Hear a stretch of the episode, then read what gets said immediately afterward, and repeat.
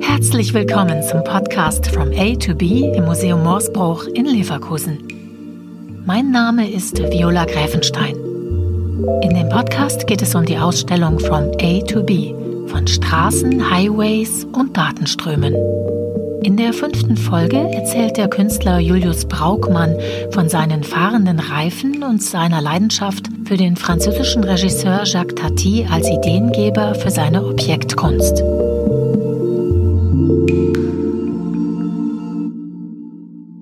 Schön, dass Sie da sind, Herr Braukmann. Vielleicht stellen Sie sich einmal kurz vor. Ich bin Julius Braukmann, Studiert habe ich in Hamburg an der Hochschule für Bildende Künste und danach nochmal postgradual in Köln an der Kunsthochschule für Medien. Und äh, wie arbeiten Sie? Ich arbeite ähm, sowohl mit Fotografie und Video als auch äh, skulptural und installativ. Wie gehen Sie vor, um ein Kunstwerk zu entwickeln? Am Anfang meines Arbeitsprozesses steht eigentlich immer eine Idee oder ein Konzept und das Medium in welchem ich dann arbeite, das äh, folgt eigentlich darauf. Welche Arbeit zeigen Sie im Museum Morsbruch? In der Ausstellung im Museum Morsbruch zeige ich die Arbeit Trafik, die aus Autoreifen und Felgen besteht. In der Ausstellung kann man drei dieser aufrecht stehenden Reifen sehen. Wie sind Sie auf den Titel Ihres Werkes gekommen? Trafik.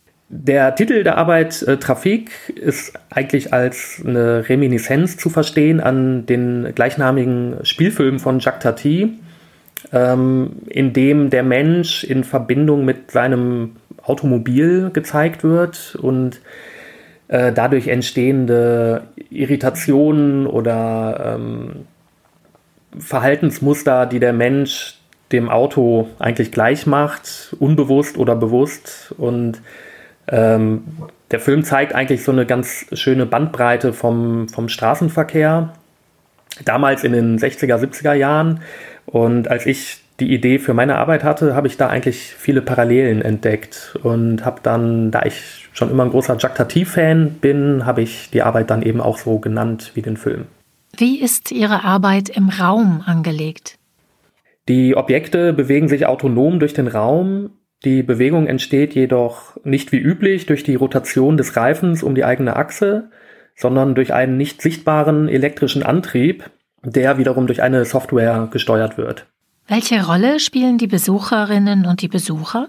Die Besucher und Besucherinnen werden Teil der Arbeit, da die fahrenden Objekte sensorisch auf den Menschen, also das Hindernis, reagieren. Dies bedeutet, dass der Reifen seine Fahrt stoppt, dass er wartet oder die Richtung wechselt. Was ist denn der Kern Ihrer Arbeit?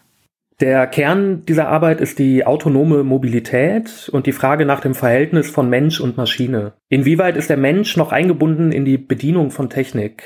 Kann eine künstliche Intelligenz aufgrund bestimmter Kriterien überhaupt in Anführungszeichen eine richtige Entscheidung treffen? Der Mensch wird in der Arbeit mehr oder weniger ausgeklammert, taucht jedoch in der subjektiven Auswahl der Reifen und äh, Felgenmodelle wieder auf. Was bedeutet für Sie Mobilität?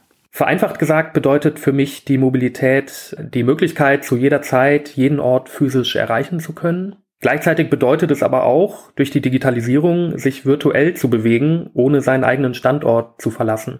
Welche Ebenen sehen Sie?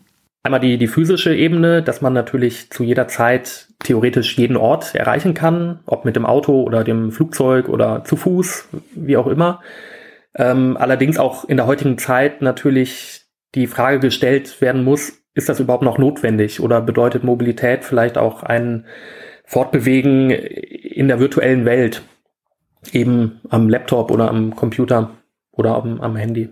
Also ich glaube, die künstliche Intelligenz wird nach und nach, was sie auch schon lange tut, bestimmte Tätigkeiten des Menschen übernehmen was natürlich auch ähm, Ausschlag gibt auf die Mobilität des Menschen. Das sieht man ja auch heute schon, also auch schon seit langer Zeit. Irgendwie das autonom fahrende Shuttles, zum Beispiel am Flughafen, die Menschen von dem einen Terminal zum anderen Terminal bringen.